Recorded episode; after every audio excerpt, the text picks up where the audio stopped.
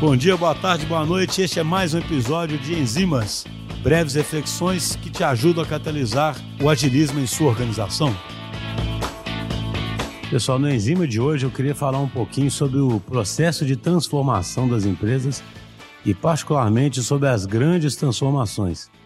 A gente sabe que uma coisa muito comum nas empresas é terem grandes projetos de transformação né? Uma vez eu lembro que eu, quando eu estava com a Hyper Island num evento numa grande instituição financeira, até o próprio pessoal ria disso, tinha vários grandes projetos, né? De, de, de fazer o novo software tal, o novo produto tal, sempre projetos grandes e projetos, é, vamos dizer assim, megalomaníacos, com objetivos muito grandes, né?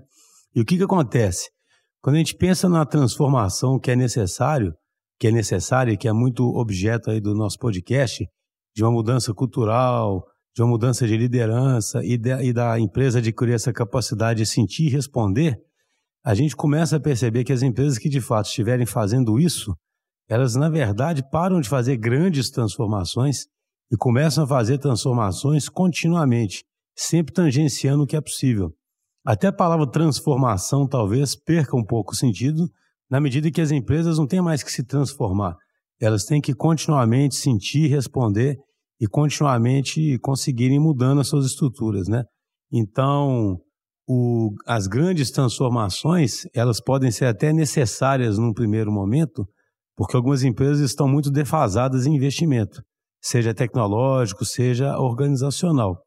Mas as grandes transformações ao longo do tempo, elas são, e que em software a gente chama de, um, de bad smell, elas são um mau sinal de que aquela empresa, na verdade, não está operando continuamente e tangenciando o que é possível.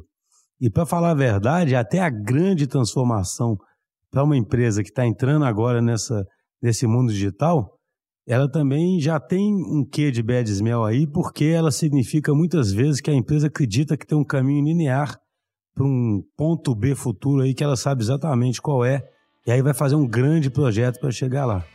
A gente sabe que não é assim, a gente não acredita nisso, acredita que essa mudança tem que ser aos pouquinhos, tangenciando o que é possível e, quando a empresa perceber, ela já virou outra organização.